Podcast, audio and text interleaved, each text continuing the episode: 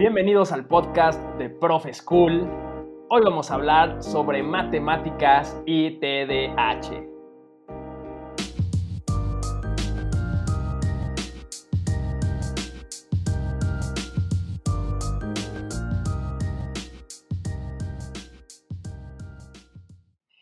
Estimados Profe School, bienvenidos a su podcast favorito y hoy tenemos a una invitada muy, muy, muy especial.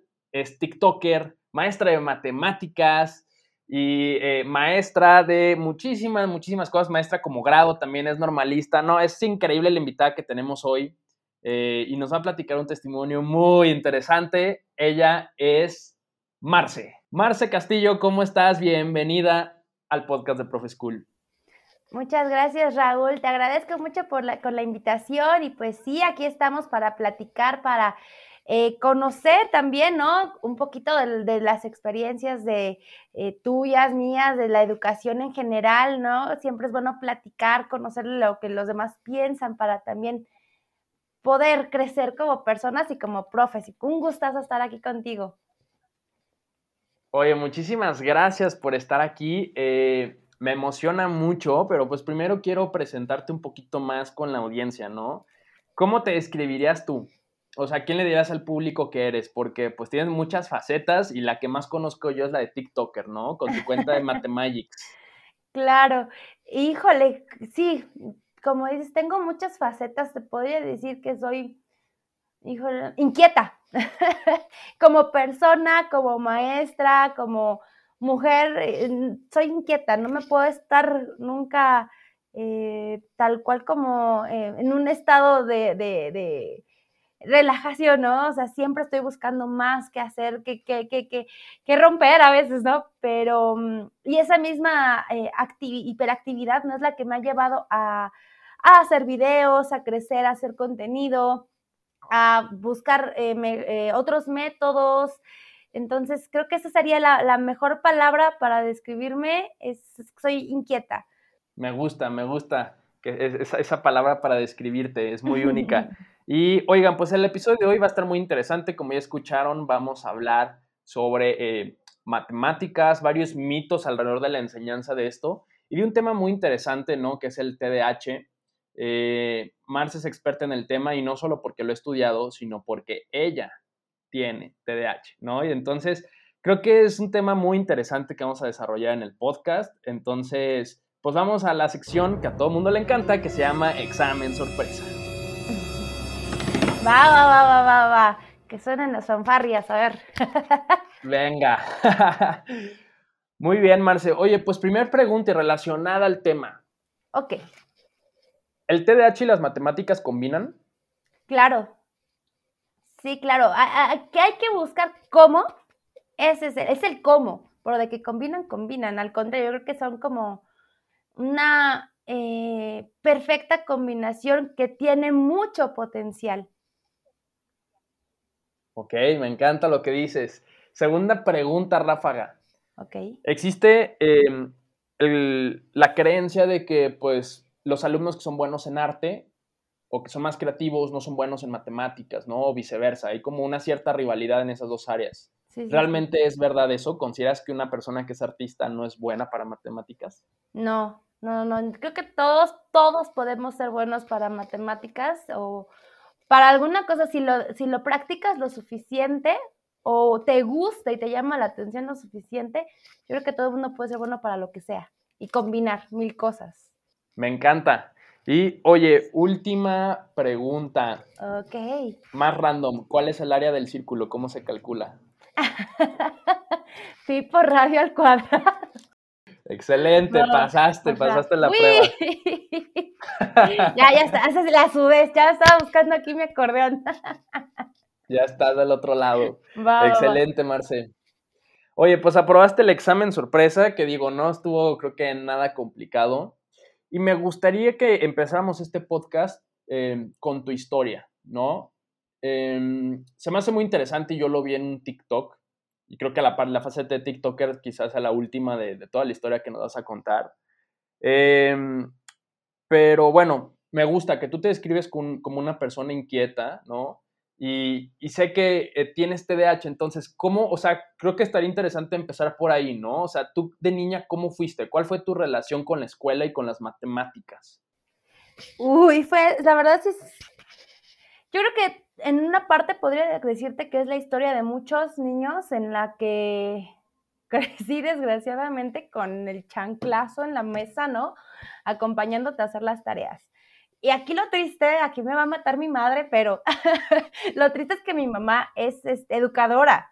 Mi mamá era directora de preescolar, ¿no? Entonces, le, y, muchos dirán, ay, pues seguro te tenía muchísima paciencia. No, hombre, era chanclazos y a jalones de greña hacer las tareas, eh, pero era también esta parte de ser muy estricta, porque como ella era la directora, pues que eran las hijas que no debíamos de fallar en nada y que teníamos que ser el ejemplo porque éramos las hijas de la directora, ¿no? A pesar de no estar en la misma escuela, pero pues todo el mundo sabía que éramos hijas de la directora. Em, pero eh, se dieron cuenta desde muy chica eh, de la hiperactividad, sobre todo por... A los cuatro años tuve un accidente, bueno, más bien por andar jugando y de aquí para allá que me trepaba en todos lados y todo, eh, tuve una fractura de encías, o sea, todos los dientes, los poquitos dientes que tenía como los cuatro o cinco años. No inventes. Para afuera, sí. Tengo mis fotos, todas las tengo con estos, este, los dientitos como de color plata, no me acuerdo cómo se llaman, como coronitas que ponían. Ajá, sí, sí, sí, ya sé cuál es. Pero no ves que hay niños que les ponen uno a dos, o sea, yo tenía todos, así como de luchador o de esos raperos que salen así todos los dientes. Ah, es lo que te decir, como rapera. así como rapera. Así, esa fue la primera. A los seis años, me, te voy aquí eh, puntos, igual seis puntos acá por andar jugando en un trampolín. Bueno, ese fue en un carrusel, me, abrí con la pared. Al medio año tengo otros puntos acá con un, en un trampolín, me enterré. Y así, así empezó, ¿no? Eh, eh, que aquí para entonces dije, bueno, esto no es normal. Y mi mamá en ese tiempo, creo que ahorita ya se escucha más del tema del TDAH, ¿no? Pero en ese tiempo todavía no. Entonces, este, y, y imagínate, ¿no? A pesar de que mi mamá eh, en este área de la educación y a pesar de eso, como que pues no, no creía. Y la que me daba acompañamiento más era la maestra.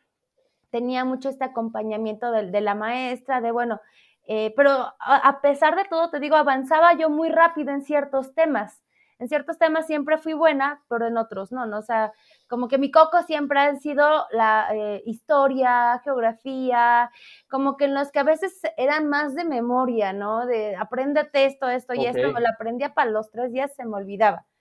Eh, y, las matemáticas, fíjate que creo que también es algo que siempre digo en mis, en mis videos, en mis en vivos, que yo nunca fui buena en matemáticas, ¿no? La gente que cree que las matemáticos siempre casi, casi nacimos como aquí con el poder y la luz desde muy chiquitos, con la iluminación de, del universo, no, hombre, no, yo las odié también, porque aparte, eh, bueno, mi mamá era, te digo, directora de preescolar, mi papá es ingeniero civil, tiene eh, maestría y en estructura y eh, no me acuerdo qué más especialidades. Y él daba, y da la fecha. las matemáticas me imagino que para tu papá eran muy importantes, ¿no? Exacto, a la fecha da clases de estructura y de matemáticas, pero a nivel universitario.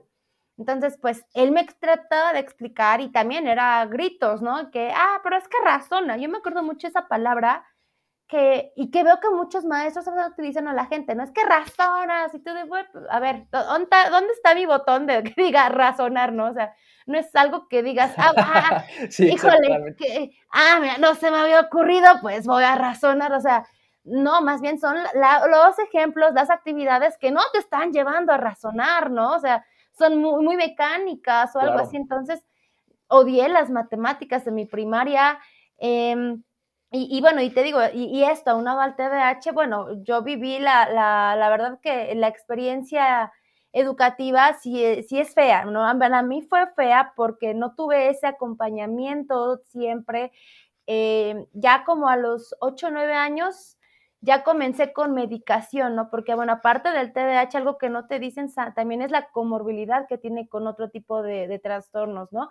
Como la ansiedad, como la depresión, y hay depresión infantil, yo la sufrí a los nueve años, ya comencé con medicamentos, entonces, em, era querer también hacer ya todo muy tener control sobre todo, ¿no? Una de las este, cosas que más nos ponían que, va de la mano con la terapia conductual es tener, por ejemplo, agenda, ¿no? Que tu agenda desde muy pequeña para tener este, em, este hábito de tener como que organizado tu día, lo que tienes que hacer para que no se te olvide la mitad, pero también querer tener siempre este control y que no se te pase nada, híjole, también puede ser eh, fuerte. Yo creo que si un niño no tiene ese acompañamiento docente, padre y terapia sí cuesta muchísimo eh, que, que sí, genera ansiedad y genera problemas secundarios, ¿no? Claro, no, demasiado, sí, entonces sí, esa es, esa es mi historia de la primaria, nada más imagínate, entonces sí fue, sí fue fea, y por eso como que es lo que más me ha llamado la atención, ¿no? Como que, que no le pase a los demás. Ok, y fíjate que me, eh, eh, o sea, creo que tu historia es muy interesante porque es una historia de superación, número uno, y número dos, me gusta mucho porque creo que los tips y las recomendaciones que tú puedes dar a otros profesores las puedes dar hablando desde la experiencia propia, ¿no? Eh, y digo, haciendo un pequeño paréntesis, ¿no? Eh, por si alguien aquí, los que están en el podcast, no saben qué es el TDAH, ¿no? ¿Cómo lo definirías tú? Wow, híjole, mira, hay que aclarar, hay que aclarar que hay diferentes eh, como modalidades del TDAH, ¿no? Está el, inquieto, ¿no? Vamos a llamarlo así como que el inquieto, el distraído, ¿no? Sin hiperactividad, que nada más este, es déficit de atención, y el, combinado.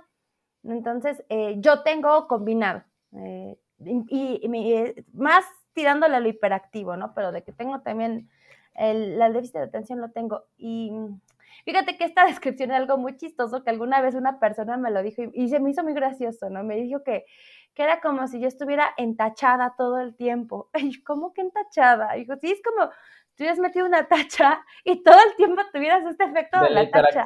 que traías, ¿no? Ajá, sí, o sea que, que, que, es, a ver, me levanto, hago, hago, hago aquí, corre, es que eh, ya, ya acabé de hacer ejercicio, bueno, ahora quiero ir allá, quiero ir acá, entonces eh, siempre estar así, ¿no? Que tu cerebro esté así al mil por hora siempre, siempre, ¿no? Em, y, a veces está padre, fíjate que yo de niña es algo que a lo mejor puede ayudar a describir esto del TDAH. Yo de niña incluso llegué a creer que tenía como que superpoderes. O sea, porque mi mente la sentía así como eso de la, como estas películas, ¿no? Que puedes ver como que, como que ver todo desde otra dimensión, así.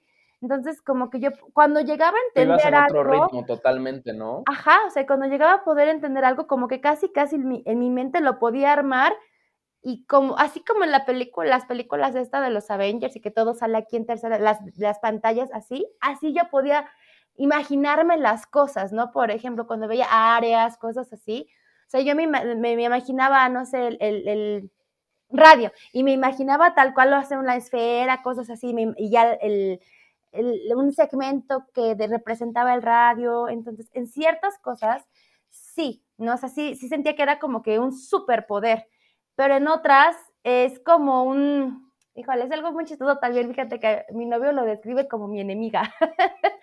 me dice, es que es tu enemiga, la que siempre tiró, se le olvidó, dejó esto ahí, ya me caí, ya me raspé, ya, de, ya me, las agujetas siempre las tengo algo, mira, es algo, son cosas tan sencillas que la gente tal vez no ve, pues la gente que convive con alguien con TDAH te las puede decir, ¿no? Eh, yo toda la vida ando con las agujetas desamarradas, siempre. Y me las amarro cada 15 minutos y se me vuelven a desamarrar. Siempre em, cambio las cosas del lugar. Me ha pasado que meto al refri la maceta y el yogur lo dejé en el jardín o metí las tijeras al congelador, así, o sea, y, a veces ya para la gente que convive es algo como que normal, ¿no? Y, y chin, ¿qué hiciste? Y, mi novio me dice, tu enemiga, ya te caíste, ya te pegaste, ya tu, enemiga, Ajá, porque me dices que tú misma, pero pues es, como que esa parte mala, ¿no? Y, y algo que fíjate también... Oye, y... Sí, dime, dime, adelante. Y es algo bueno, algo que lo que fíjate que casi no hay estudios es sobre el sueño, el sueño y el TDAH. Eso sí, hay muy pocos estudios y los pocos que hay, de hecho, pues son más como en España y Alemania, eh, es del sueño, o sea, esta hiperactividad nos afecta muchísimo el sueño, porque porque nuestra cabeza siempre está, no dejas de pensar, O sea, por eso hay veces que nos tienen que medicar, porque incluso dormidos, sigues así, así sigue tu cerebro al mil. Algo que fíjate que yo lo cuento y mucha, mucha gente no me cree, gente que sí me cree, que yo, como en la película del origen, yo controlo mis sueños. O sea, yo puedo, yo duermo y estoy soñando algo y yo quiero soñar, o sea, mi sueño empieza, ¿no? Y estoy soñando, no sé, imagínate, con dinosaurios, ¿no? Y yo, y yo quiero que vaya de esta forma y mi sueño tal cual, es como si yo estuviera contando una imagen o yo le estuviera armando mi película, ¿no? Pero me desperté, voy al baño, me ha pasado hasta media hora que en lo que voy al baño bajé a ver a mi perro, no se lo saqué, regreso y así como si le volviera a poner play, así, puedo volver en lo donde me quedé, lo puedo seguir soñando así, tal cual. Y si puedes, yo sí, sí puedo, puedo seguir soñando en lo que me quedé, así puedo. Y es algo casi nadie lo sabe. Wow. Y, esto, eh, fíjate que está muy interesante porque es algo que yo siempre he como querido. De chiquito era mucho como, ojalá pudiera controlar mis sueños, ¿no? Pero digo, fuera de esa parte romántica, o sea, en realidad, eh, ¿eso te ayuda a descansar o en realidad te, digamos, te complica el descanso? Desgasta demasiado. O sea, sí, suena padre, yo sé que suena padre, ¿no? Pero no, es súper cansado porque nunca descansas. O sea, tu cerebro siempre está así. Y obviamente no siempre son como que hay sueños bonitos, ¿no? Hay veces que son, la mayoría de veces son sueños eh, con situaciones, a veces de presión o de ansiedad, ¿no? O como que situaciones de riesgo. Y, y pues estás así todo el tiempo y veces que es muy común, por ejemplo, a veces despertar con la quijada súper adolorida por estar soñando y estar apretando los dientes de, estar tan tensos dormidos, ¿no? Entonces, también a veces que por eso muchos caen, eh, bueno, no han tenido que medicar en algún momento porque no duermes, no descansas, como dices, ¿no? Entonces, yo siempre he tenido esta costumbre también de que en las tardes hay veces que estoy súper cansada, que me senté a ver tantito la tele y a los dos minutos ya caí dormidísima porque me hace falta. O sea, a pesar de que me dormí mis ocho horas, por esas ocho horas nomás descansé como si hubiera dormido una. Entonces sí, sí, también puede generar... No son horas efectivas. Exacto, sí, sí, sí, sí es cansado. Oye, creo que está, creo que está muy interesante todo lo que nos platicas, eh, porque nos ayuda a entender y ponernos en los zapatos de una persona que tiene TDAH, ¿no? Cómo, cómo son las cosas porque creo que muchas veces lo que falta como profesores, como padres de familia, es esa empatía, ¿no? Con los niños, que los ves muy inquietos y lo primero que haces como adulto es regañarlos, llamarles la atención, ¿no? Entonces, ¿cuáles son los errores? Y vamos entrando más como en una pregunta práctica, ¿cuáles son los tres errores más comunes, ¿no? Eh, que tú ves que cometemos los maestros en este caso eh, con, con los alumnos que presentan este tipo de, trastornos o de comportamientos? Híjole, mira, uno que yo creo que es el de los más comunes, y no nada más los maestros, los papás, es que creen que todo, ya, ya que muchos niños ya los quieren tachar de TDAH, ¿no? Ah, es que es hiperactivo, es que sí es bien inquieto, ¿no? Es que mira, corre y va. No, es un niño sano. no, o sea, creo que hay veces que, eh, más bien creo que ahorita es demasiado adulto pasivo. Entonces, que quieren que el niño esté todo el tiempo sentado, que, que actúe como si fuera un adulto. Y no, un niño tiene que saltar, que correr, que ir, que brincar, que gritar. Pues porque son, tal vez, obviamente, ¿no? Que hay que enseñarle eh, lo mejor del dónde, cuándo, pero mm, si el niño está con sus amigos, pues es obvio que va a querer jugar. Que si está en el parque, es obvio que quiere subir, bajar, correr en la Hay que dejar que los niños sean niños. Sí, no, y hay gente que ya, cualquier cosa, ¿no? Que ya lo tacha de. Todos son hiperactivos, ¿no? Que me ha tocado ver alguna vez que la decía que casi la mitad del salón eran niños hiperactivos. pues no. Eh, otro es que, bueno, ya se visto de los papás que también en esta parte ya empiezan a medicar. Hay, desgraciadamente hay medicamento que ya es como que más, eh, no es, no, se vende sin receta y medican a los niños sin tener un diagnóstico de un psiquiatra. Eh, y, o a mí he visto mismas que ten, hijas de psicólogos que medican a los hijos, ¿no? Pero una, una, la, la, tal cual este lo debe de dar un psiquiatra, entonces, y no creo, aparte que el medicamento, la verdad, no es, no es nada bonito convivir con ese tipo de medicamentos y, y, no está padre, ¿no? Sí, sí me ha tocado desgraciadamente ver que a muchos los medican nomás para que se esté quieto, nomás para que, para que se duerma. Entonces, no, no está bonito. Y el otro, que es también creo que el más común y el que más a veces detesto, es que los tachen, así como tú dices, ¿no? Que porque es un inquieto, que porque, ay, es que no sabe comportarse, no sabe de reglas y que lo tachen de lo peor y lejos de ayudarlo hasta la leche, no, es que ya es un, es un tal por cual, y es que nunca va a hacer nada de su vida, y es que no entiende, y es que es un grosero, y lejos de ayudarlo, lo alejas, ¿no? Y, y él dice, ah, pues órale, voy a ser grosero, pues voy a ser grosero, ¿no? Me ha tocado, fíjate, muchas veces casi, casi agarrarme ahí del chongo con, con compañeros de los que dicen, no, es que este es un tal por cual, y así digo, pues conmigo tiene 10, ¿no? Y son tres, cuatro que dicen, no, pues es que es un tal, pues matemáticas tiene 10. Es que agárrale el modo. Es que sí son súper hiperactivos, pero tienen una habilidad matemática que guau. O sea, yo me llego a sorprender, así como esos niños como superdotados que ves en la tele, que es guau, este niño tiene capacidad cañona, pero pues esta misma capacidad no le da para una maestra que quiere que sus 50 minutos el niño esté sentado en la clase nomás escuchando como la otra habla. Es obvio. Claro. van a un ritmo totalmente diferente, ¿no? Sí, sí, sí, sí, y si lo explotas, wow, o sea, yo creo que podría, tendríamos muchísimos niños eh, haciendo cosas maravillosas y a esos niños se les diera más apoyo. Oye, y una, una pregunta creo que muy importante es, ahorita decías que está muy de moda y concuerdo contigo, decir que cualquier niño porque es hiperactivo tiene trastorno de déficit de atención, ¿no? Eh, ¿cómo realmente podemos detectar esto? O, nosotros, digo, supongo que hay que ir con un profesional, pero nosotros como simples mortales, que no conocemos tanto el tema, ¿cuáles son esas como red flags, ¿no? esas banderas rojas que realmente es como una señal de que en realidad sí podría tener este tipo de, trastorno un niño? Eh, las primeras señales, sobre todo cuando es un niño con hiperactividad, es, se da a los 5 o 6 años. O sea, por como lo que te digo, ¿no? Que ya se rompió aquí, que ya se descalabró, que ya anda acá trepado todo. Eh, son las primeras en la parte de conductual, ¿no? Eh, otra bandera roja es, eh, o sea, tienes que ver diferentes ámbitos, ¿no? Una es, bueno, te digo, la conducta, ¿no? En, en clase, cómo se comporta en, en el salón, que no sigue a lo mejor las reglas, que le cuesta trabajo recordar todos instrucciones largas, pero es algo que se nota desde muy temprana edad, ¿no? También he visto tristemente mucho en las redes que, ay, si tienes estos cinco cosas, tienes TDAH. O sea, no, no puede ser que a los cuarenta y tantos o veintitantos ya apenas veas que tienes TDAH, ¿no?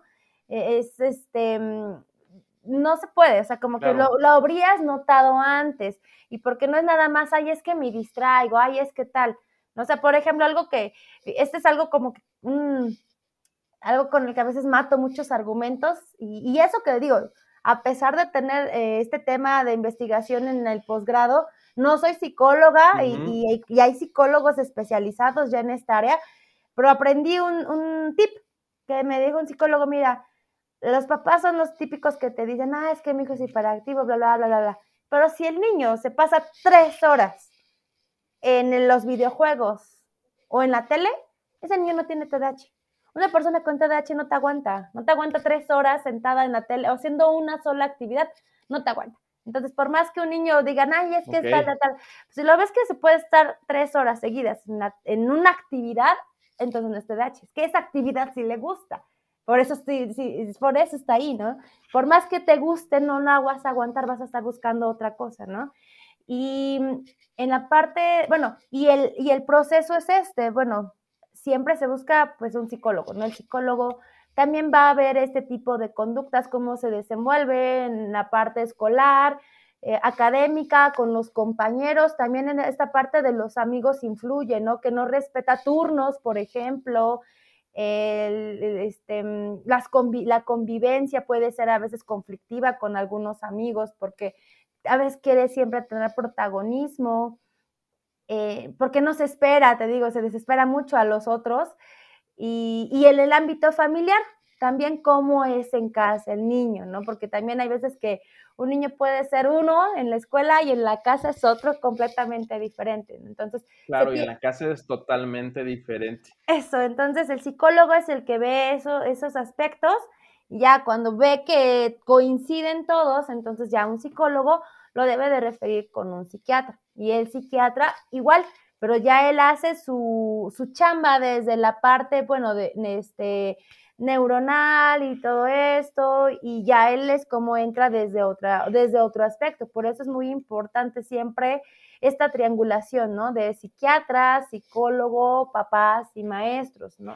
Porque los medicamentos son buenos, pero no hay nada como la terapia. La terapia que te puede dar un psicólogo creo que es mucho más importante incluso a veces que los medicamentos. Claro, sin duda, sin duda. Y creo que esto es importante, ¿no? Lo que es el principio, el acompañamiento entre padres, eh, psicólogos eh, y maestros, ¿no? Ahora, quiero, brincar ahora a la siguiente parte, ¿no? Eh, ¿Cómo fue que te empezaste a enamorar en específico de las matemáticas? O sea, ¿qué fue lo que cambió ese chip en ti? Un maestro, un maestro, fíjate, que, cuando entré, te digo que cuando yo, yo iba aparte en particulares, porque también por esta parte de la atención, que pues mi mamá parte, como que fue lo único que a lo mejor sí vio que necesitábamos mayor atención. Y em, me cambian a una escuela pública en la secundaria, entonces para mí fue un súper reto, pero tuve muy buen maestro en matemáticas, ¿no? Entonces me gustó mucho su forma de explicar, siempre es súper paciente, su forma incluso de hablar, ¿no? Nunca, nunca fue a regaños, yo le, admiré mucho, ¿no? Y le tuve un gran cariño a ese maestro. Y pasa a la, a la prepa y otra vez, extraordinarios, todos los semestres de la preparatoria, todos extraordinarios, ¿no? Em, entonces, fíjate, o sea, acá lo chistoso es que yo no estudié de, lleno, de inicio la normal, o sea, porque yo no, no, nunca quise ser maestra, eso es algo también ahí otra, otra parte, ¿no? De la historia, que no, no, nunca quise ser maestra, por más que mi mamá me decía, ay, ser maestra, es que mira todos los beneficios que tiene, vas a poder estar con tus hijos cuando tengas hijos, y veía a mis tías también que tengo que son maestras y decía, ay, no, yo veía a mi mamá eh, en, el preescolar y veía que los chamacos lloran, que les tenía que llevar al baño, peinar, limpiar los mocos. Y decía, ay, no, jamás voy a andar haciendo eso, ¿no? Pero por circunstancias de la vida que tuve que estar, eh, fui como que a grupos de jóvenes, estos que son muy comunes a los 17 años, 18, estuve en varios grupos de jóvenes que se van a, este, a la sierra, a hacer como voluntariado y cosas así. Em, siempre me dejaban a mí a los niños, siempre. Y me decían, es que tú te, te, gustan mucho los niños, los jóvenes, eres muy buena y aparte puedes estar dando las pláticas y todo y se te da, te desenvuelves, sabes explicar, no te da pena. Y, y, ya no, y como que mis, mis amigos me decían, oye, ¿en serio por qué no quieres ser maestra? Eres buena y eres buena con los niños, ¿no? Entonces dije, no, o sea, era como que ya un, un capricho que dije, no quiero ser maestra, no Estabas eh, negada a ser maestra. Sí, sí, dije, no, no quiero, no quiero y no quiero, no quiero. Aparte, bueno, sabía que a veces también las implicaciones que tenía entrar al, servicio, al sistema público, ¿no? Que te mandan aquí, que te mandan hasta allá. Y dije, ay, no menos. Entonces yo al inicio estudié fisioterapia. Me agrada también mucho, me agradaba mucho esto de, de que los faciales y todo. Y yo creí en fisioterapia iba a haber eso, ¿no? Que como que el spa los masajitos y los faciales y esto. Y cuando entré a fisioterapia, no, nada de eso, ¿no? Temas que era con ramas similares a medicina al inicio, temas, eh, materias similares, que, que apréndete el nervio, que apréndete los músculos. Y yo para la memoria soy pésima, siempre he sido pésima. La gente que cree que para hacer matemáticas eres buena memoria, mal no, yo, yo apenas si me sé mi número de celular. no me sé ni el de mi mamá para pronto, imagínate. Entonces, eh, eh, me acuerdo que tenía examen de, por ejemplo, que si de los nervios, músculos, sacaba 8, 9 o 10, y me lo preguntaban al otro día, ceros, o sea, porque nada más era aprenderme para el examen y no, no se me quedaba. Y empecé a ir. hubiera preguntado tu número de celular en el examen sorpresa. Ah, hijo, iba a sacar, tener que sacar mi celular porque no, me lo sé. Sí, no, hombre, y, te digo, o sea, eh, y, empecé a ir a mis prácticas y no me gustaron. Entonces, cuando empecé a ir a mi práctica y empezaba yo también a llorar, había, tienes que tener como que, mm, híjole, cierta fortaleza, yo veo, porque en, en la terapia y todo eso, en terapia física, sí llegas a ver cosas luego muy fuertes. Y yo lloraba, entonces dije, ay, no, no sirvo para esto. Lloro más yo que el paciente. No, me da mucho sentimiento ver llorar a alguien, ver sufrir. Entonces dije, no, no, no, no, no sirvo, no, no me lo aprendo, no era lo que yo quería, no era lo que yo me imaginaba. Entonces dejé la materia, bueno, dejé la carrera y como que fue un, va, le hago caso a lo que todo el mundo me dice, ¿no? Porque todo el mundo me dice, es que eres buena en esto, eres buena. Y de inicio, fíjate, aquí también es otra cosa de la vida de inicio yo me dije, bueno, va, soy maestra, pero pues me voy a, em, con niños pequeños. O sea, de inicio quise ser maestra de preescolar. Ok. Y, y las cosas de la vida no me, no me dieron ficha porque ya tenía yo ahí dos años más que los demás en la convocatoria y por la edad ya no, ya no entraba yo en, en, lo de la convocatoria. Entonces me tuve que ir a una normal eh, particular, la, la de la Salle. Aquí hay una Universidad La Salle, que tiene la modalidad de normal.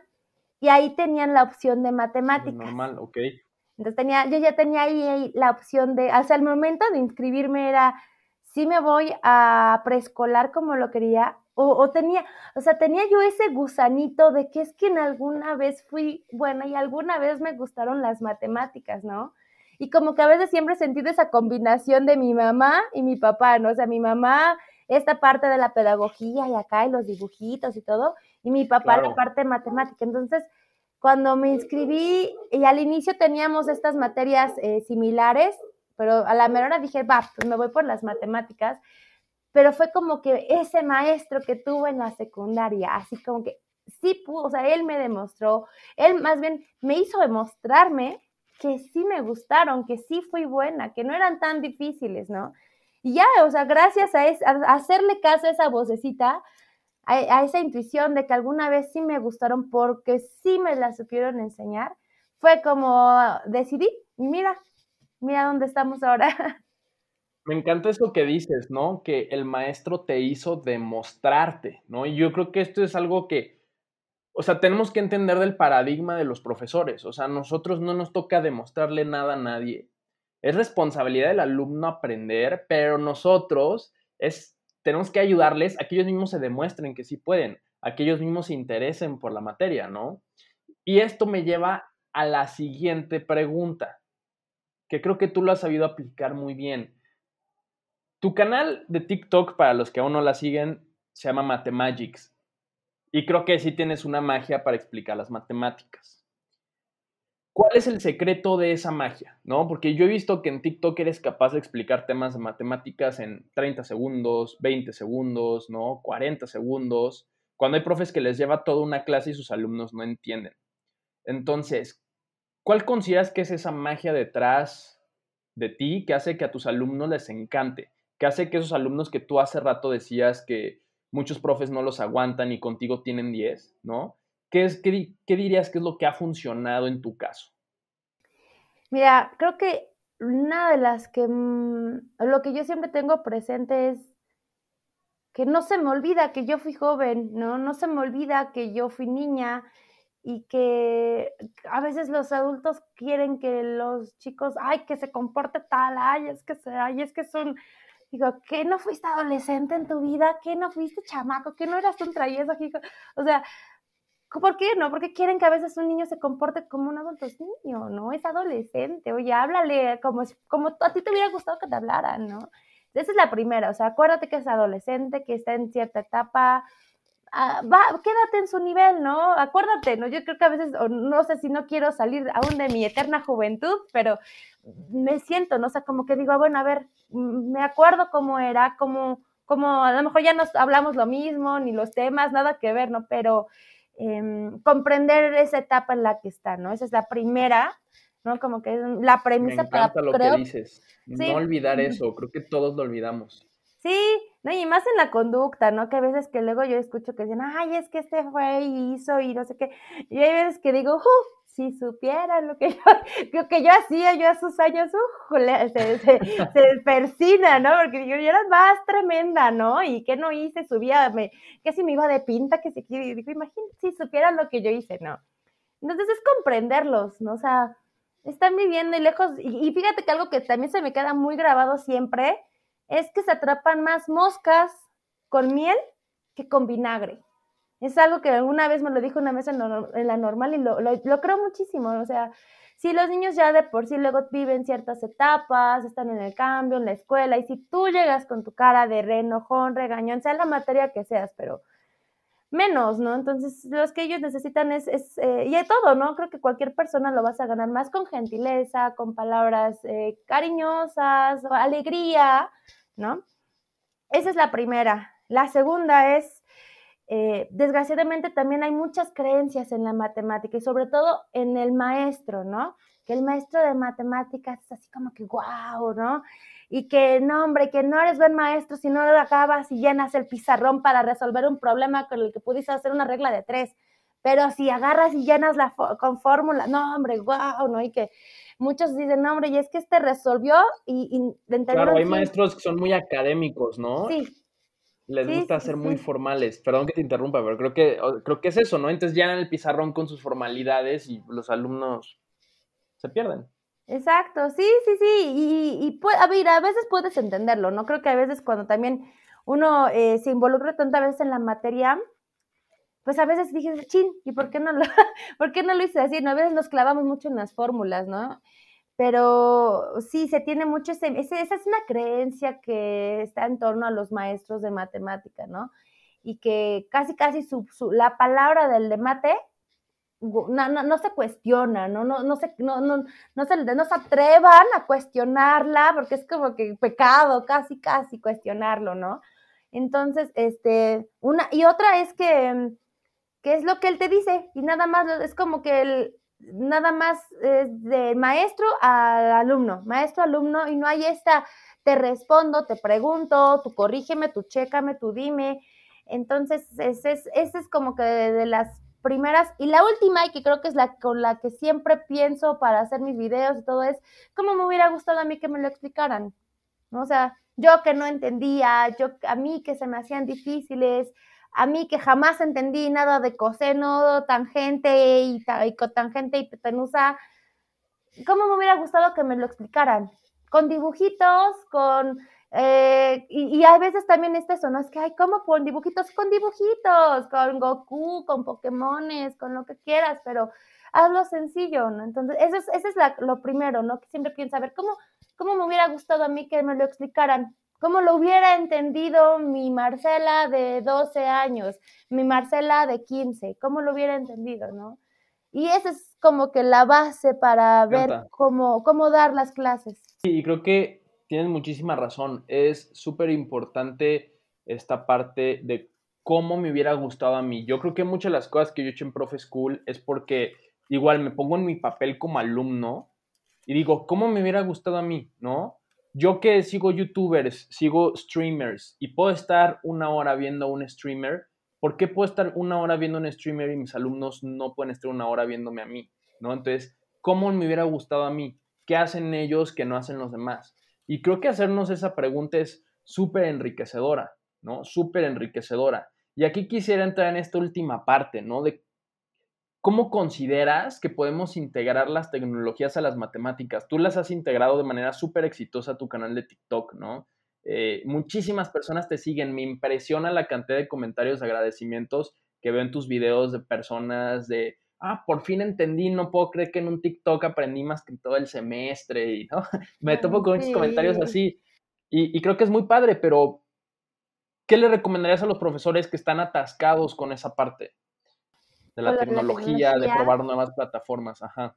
Híjole, yo creo que hay que quitarnos ese miedo, ¿no? De mm, eh, que lo voy a romper, voy a desprogramar algo. Eh, eh, porque fíjate que a veces yo digo, bueno, porque yo también al, inicio no, tenía, o hace muchos años no, no tenía como que esta habilidad, ¿no? De, de la tecnología hasta que dije, oye, pero pues esto del Nintendo, de las computadoras, llegó cuando yo era joven, ¿no? O sea, a mí me llegó las primeras computadoras, los primeros eh, celulares que antes de ser smartphone, entonces, hasta los primeros Nintendo, ¿no? Entonces ya ves que le digo a veces alumnos, ajá, ¿tú crees que, sabes más? Yo vi los Nintendos cuando les tenías que soplar, ¿qué me vas a venir tú a mí a decir de, de, los videojuegos, no? Obviamente no, ya no estoy actualizada, ¿no? Pero digo, bueno, em, crecimos con ellos, ¿no? Entonces hay que perderles el miedo. Y, yo creo que también es eh, muy importante eh, buscar, como decíamos hace rato, ¿no? Hay tantas, tantas cosas, cada día salen herramientas nuevas, cada día. Entonces sí creo que es muy importante eh, probarlas. Hay veces que uno ve tantas cosas, tan para un chorro de cosas que te pueden facilitar la vida que dices, ¿por qué no lo conocí antes, no? Y creo que te pueden ayudar mucho a ahorrar tiempos, ¿no? A, facilitarnos muchísimo la vida. Al menos yo en el área de matemática lo que más utilizo son graficadoras. Creo que es así, eh, para mí ha sido wow porque digo, y, eso, y ese ejemplo lo podemos pasar a mil ejemplos más, ¿no? Y de diferentes áreas incluso, no nada más matemática. ¿Cuánto tiempo?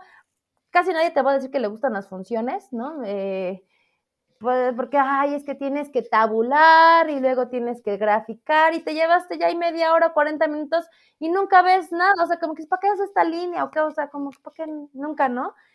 Y alguna vez sí me tocó en, un grupo en el que estaba dando este, asesorías para ingreso a la universidad. Igual, tuvimos que ver y como que desde que dije funciones, nada más vi su cara todos de ¡ay! Y eso, fíjate, chistoso, porque de esos 70 alumnos, todos venían de diferentes escuelas, todos, ¿no? Entonces dije, wow, yo puedo creer que de los 30, digo, de los 70, todos traigan ese mismo trauma con las funciones. Dije, no, vamos a verlo de una forma diferente, ¿no? Les dije, a ver, todos saquen su celular, saquen su iPad, lo que traigan, tableta, pongan esta aplicación, ¿no? En friega tú, tú la ponemos y les dije, a ver, pongan esta función, ahora cámbienle el rango Y, cambien el rango X y se daban, se daban cuenta cómo se movía, ¿no? Y como, a ver, cámbienle el más, cámbienle el menos, o sea, y en segundos, segundos podías ver ese cambio, cosa que en la realidad te hubiera llevado horas, horas, y que por lo mismo de llevarte horas, nunca ves ese cambio. Y tocas un tema muy interesante que creo que es este hay muchas cosas, yo tengo profe de matemáticas, lo he vivido, muchas metodologías o procedimientos que antes eran necesarios porque no había eh, calculadoras, pero creo que hay muchas cosas en los libros que nos hacen a veces enseñarles a los alumnos que son cero necesarias, o sea, cero necesarias, porque ya con la tecnología no se necesita, ¿no? O métodos estadísticos, ¿no? Ciertos eh, metodologías de calcular probabilidad que a lo mejor está bien entender de dónde se origina, pero ni siquiera tiene sentido que el alumno pierda media hora haciendo un cálculo cuando en su vida lo va a volver a hacer, ¿no? Y es importante que lo entienda, pero no, a lo mejor no siempre es necesario que lo sepa hacer a la perfección. Eh, y creo que tocas aquí un tema súper, súper importante, ¿no? Ahora, tengo una pregunta muy interesante, porque sé que todos los profesores de matemáticas nos topamos con esto. El típico, Ay, profe, ¿y eso a mí de qué me va a servir? ¿No? Es que vamos a ver el teorema de Pitágoras. Ay, profe, en un restaurante nunca lo voy a utilizar para pagar la cuenta, ¿no? Típico comentario. Y eso es con el teorema de Pitágoras, no nos vayamos a cálculo integral, diferencial y otras cosas, ¿no? ¿Qué les contestas tú? O sea, ¿cómo lidias con esos alumnos? Eh, yo a la mayoría siempre les demuestro que sí lo utilizan, ¿no? O sea, como que, ah, no, ah, vas a ver que sí, ¿no? Y le saco un ejemplo, ¿no? A ver, mira, es en esto, es aquí. Claro, siempre lo comento, no es como que todos los días que vayas a comprarte tus papas vas a aplicar el teorema de Pitágoras. No, así, no. Pero sí tienen ciertas aplicaciones, ¿no? Y lo que tú dices es muy, creo que es súper importante. Hay cosas que a lo mejor yo también creo que no son necesarias, ¿no? O como que está padre que los alumnos sepan la implicación que tiene, sepan para qué sirve, pero no, no veo necesario que un alumno de prepa tenga que saberse toda la parte como que a veces es fundamental de la matemática. Digo, pues mm, siento que lo aburre, ¿no? O sea, eso creo que sí necesario, pero para alguien ya que se va, que, que es dedicado en una licenciatura a las matemáticas. En cambio, creo que ahí lo que debemos de, de enseñarle en todos los ámbitos es la aplicación cómo lo aplicas, en qué ejemplos, cómo lo transpones en tu vida diaria. ¿no? Y como tú dices, ¿no? cuando preguntan, ay, ¿esto para qué me sirve? Ah, mira, te puede servir para este tipo de casos, para este tipo de casos, aquí y allá. Y, fíjate que esto es algo que veo mucho, por ejemplo, a mi familia, a mis amigos, a partir de que pues me hice creadora de contenido y todo, dicen mucho ese chiste, ¿no? Cuando alguien se equivoca en dar las cuentas o algo, o que no sé, cualquier cosa, siempre dicen, ay, ya ves, todo por no ver los videos de Marte, ya, ya, ya viste, no viste los videos, ya te equivocaste, ¿no? Porque lo ven como, como hasta en el dominó, ¿no? Eso, eso pasó apenas jugando dominó cubano con mis tías, ¿no? O sea, imagínate, y ellas lo están viendo, no fue necesario que yo como matemática les dijera, ay, es que ahí se está haciendo eso, no, ellas lo vieron, ¿no? Combinaciones, hasta con cómo te vas a vestir, cosas así, ¿no? Y es que es claro, no vas a la tienda y vas hablando con ecuaciones toda la vida pero ¿de qué te sirve? Te sirve. Sí, como tú dices, hay cosas que es muy difícil, ¿no? Como cálculo, como integrales, no es como que digas, ahí la vas a aplicar. Pero hay cosas en tu vida diaria en las que la aplican, ¿no? Que si el teléfono celular, que, o sea, sí tienen que ver. Si no existiera esto, tú para fácil no podrías eh, jugar videojuegos, no podrías tener el, o sea, Alexa, ese tipo de cosas, ¿no? No, no es que tú lo compongas, pero sin ese tipo de cosas tu realidad sería muy diferente. Entonces, es, buscarles ejemplos, creo, aplicables, que ellos lo vean. Me encanta lo que dices, es contextualizar, ¿no? O sea, adaptar eso para alumno, traducírselo a su idioma, a su lenguaje, a ejemplos que sean interesantes para ellos aterrizárselos en Minecraft, este, aterrizárselos en, en, otro tipo de cosas que a ellos les interese muchísimo. Sí, sí, sí. Oye, una última pregunta. Claro, claro. ¿Crees, ¿Dónde crees que está el futuro de la educación? Y, que, eh, y con esto me refiero a, ¿crees que TikTok tiene una parte importante en esto? ¿O YouTube o las redes sociales? Tú que ya te sumaste como creadora. Claro, creo que es de lo más importante que hay ahora. Eh, fíjate que alguna vez escuché que alguien decía que ahorita, por eso muchos adolescentes eh, o estas generaciones les atrae tanto eh, redes o aplicaciones como lo son TikTok, porque son la generación, dicen que de la hora, ¿no? Que están acostumbrados ya a la ahorita, al rápido, al esto. Y está padre, ¿no? Muchos lejos de criticarlos, a mí me agrada, creo que es súper útil, em, que todo lo puedes aprender, es que ya todo lo puedes ver así en, el, en, la pantalla de tu celular, puedes agarrar y visitar un museo en Italia. O sea, pues hay aplicaciones, ¿no? Que te hacen visitar museos en, tal lugar. Sí, estudiar, eh, una, estudiar un taller en Harvard, ahí de así, ¿no? Hay un chorro de cosas. Entonces, em, creo que la educación tiene muchísimo que explotar ahora con las redes, ¿no? Más bien podemos explotarlo, wow. El chiste es saber, ¿no? O sea, porque no falta la gente que, así como antes, ¿no? A lo mejor dicen, ay, es que la televisión es del diablo, cuando nació la, salió la televisión, ¿no? Cuando salió el internet, igual la gente, ay, es que el internet, ahorita ya están ahí. Cuando salió Facebook, la gente, ay, es que eso nada más lo ocupan para el chisme. Bueno, pues toda esa gente que lo criticaba ahorita ya está en Facebook. Y la misma que ahorita critica a los youtubers, a los TikTokers, son los mismos, ¿no? Pero ¿por qué? Pues es que no, pues también depende del contenido que ellos vean, ¿no? Pero yo te puedo decir, yo en TikTok he aprendido desde aplicaciones, desde hacer de comer, he aprendido hasta cómo lavar el baño, o sea, todo lo aprendes, puedes aprender muchísimas Sí, claro, o sea, no, no se claven con que nada más es baile, o sea, puedes, fíjate que a mí una vez algo muy chistoso que me pasó, y dices, ¿cómo? Y, y en un ejemplo tan superfluo puedes transponerlo a cosas más, ¿no? O sea, una vez fui a la casa de mi hermana y mi hermana tiene, bueno, acá en tu casa tenemos calentador solar, entonces cuando fui a su casa tiene boiler y yo no sabía cómo prender un boiler. Y yo, ching, ¿cómo prendo un boiler? Y tengo este trauma porque alguna vez ya me pasó de que se me explotara. Y yo, no, es que se, te, me daba miedo que se me explote. Ok, ah, no, eso es horrible. Sí, entonces, ¿qué hice? Pues lo busqué en YouTube cómo prender boiler tal, tal, le puse la marca y me salió tutorial de cómo prender el boiler.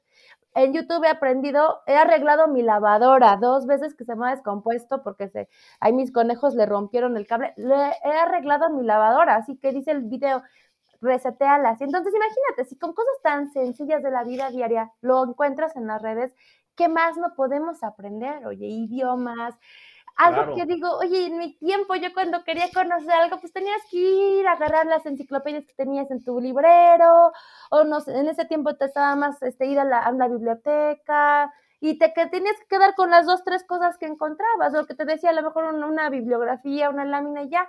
Aquí puedes buscar y en uno y en otra fuente y en otra fuente, entonces está padrísimo. Tienes mil cosas a tu disposición. Sí, no, no, no, la verdad creo que estamos como que en una era del conocimiento, en el que ahora tanto adultos como jóvenes eh, tenemos que aprender también a discernir, ¿no? A discernir la información que tenemos, pero de que podemos explotarla y podemos ser esta era como que de mejorar la educación está para todos.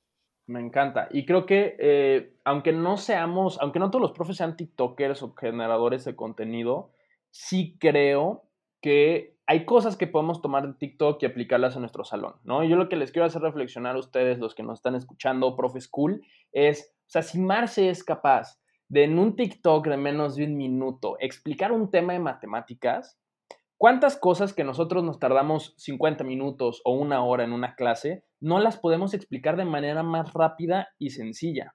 Y eso es para reflexionarlo, porque al final, si nosotros fuéramos capaces de acortar todo ese tiempo de clase, al final le podemos dedicar esos 45 minutos que nos sobren para poder eh, em, hacer em, conexión con los alumnos, empatizar con ellos, dialogar con los alumnos que tienen, aquellos alumnos que puedan tener este TDAH, ¿no? Platicar con los alumnos qué problemas tienen, cómo se sienten y entonces va a cambiar también la metodología. Entonces les recomiendo que vayan a checar el perfil de Marce para que saquen ideas de cómo se pueden ahorrar mucho tiempo de clase y explicar los mismos temas, pero en minutos, ¿no? Y eso para mí es clave, porque así van a poder aprovechar mucho mejor lo demás de su clase para poder, eh, pues tal cual, empatizar y conectar un poco más con sus alumnos, ¿no? Y no perder tanto tiempo explicando.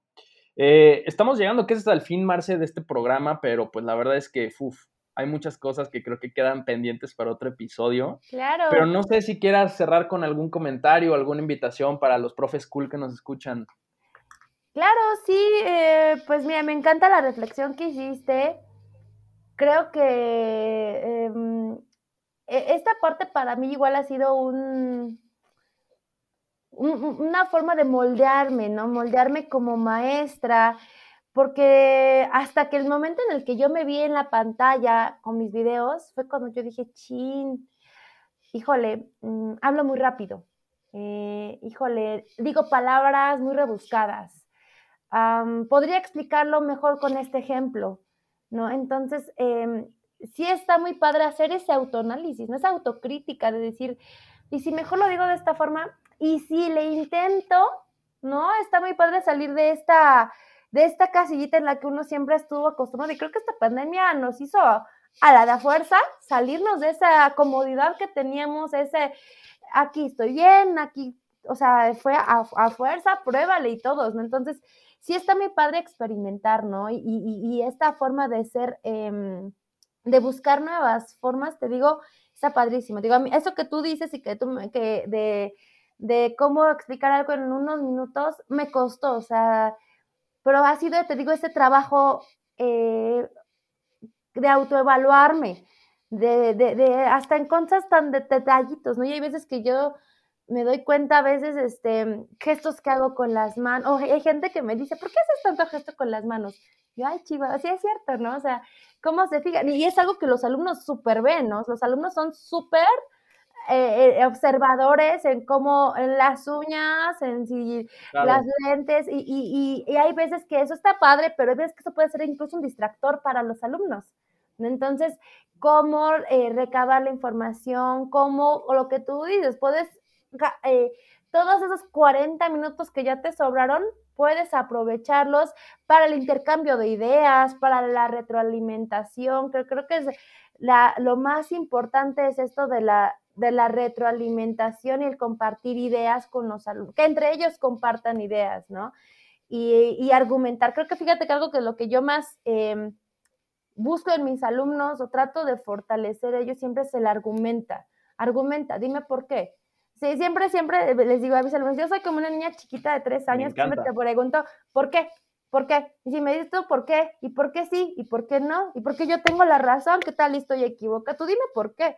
Al inicio, fíjate, se frustran, pero poco a poco, así como tú dices, ellos solo se demuestran que sí pueden y que sí saben y que a la próxima que dicen, no, pues multiplico, divido, saben, ah, ¿por qué está aumentando? ¿Por qué es esto? Y te vas fijando cómo hasta su lenguaje cambia, ¿no? Antes era de, pues es que el número de arriba por el de abajo y luego, no, o sea, y con el tiempo ya es, ah, voy a hacer una regla de tres porque, o sea, pero todo va a la práctica. Desgraciadamente, fíjate que es algo que lo noto mucho en mis videos, no sé si lo has visto, pero la gente a veces quiere una fórmula mágica, una píldora mágica para aprender matemáticas. Sí. ¿No? O sea, es que dime un consejo para que me aprenda las tablas o cómo puedo entender matemáticas híjole, no, pues es que no, es así como que hay salacadula, sachicomula, pum, ya sabes. Así no, funciona la onda. No, exacto. Sí hay formas, sí, de que hay cosas que te cambien cañón es esta, ¿no? La primera, yo que siempre le digo es pregúntate, pregunta el por qué, pregúntate, o sea, siempre argumenta razón, trata de, encontrarlo, ¿no? Pero sí implica mucho más. Y hay veces que en esto también creo que es algo que mucha gente cae, más ahorita en lo de las redes, que quieren un TikTok para que de repente ya se aprendan las matemáticas y sí tiene más, tiene mucho más que ver, pero creo que entre todos y con esfuerzo, práctica, se puede. Me encanta, me encanta lo que dices, Marce. Oye, pues muchísimas gracias por este programita. Este, sigan por favor a Marce en Matemagics. No sé si quieres que te sigan también en Instagram o en algún otro lado. Gracias. Sí, sí, claro. De hecho, en, YouTube, en, en en YouTube, en TikTok y Facebook estoy como Mathematics. En Instagram estoy como Miss-de mate. O sea, como que trato de subir eh, diferentes cosas a cada red, como que cada una tiene lo suyo, entonces sí hay cosas que comparto diferentes en cada red y con mucho gusto ahí pueden conocer incluso más de mí, de, de mi vida diaria, ¿no? Como aparte de matemática, también como TDAH, que creo como tocábamos hace rato también es muy importante de conocer. Y sí, claro, ahí estamos. Muchas gracias también a ti por, por invitarme. También fue un gran gusto, un gran gusto de platicar contigo, seguir tu canal, ver tu contenido. La verdad también creo que es súper valioso todo lo que tú compartes, ¿no? Es ese trabajo de andar buscando nuevas herramientas y de compartirlo, sobre todo, es súper valioso para, para todos y todas, me incluyo, porque sí, me ha ayudado muchísimo.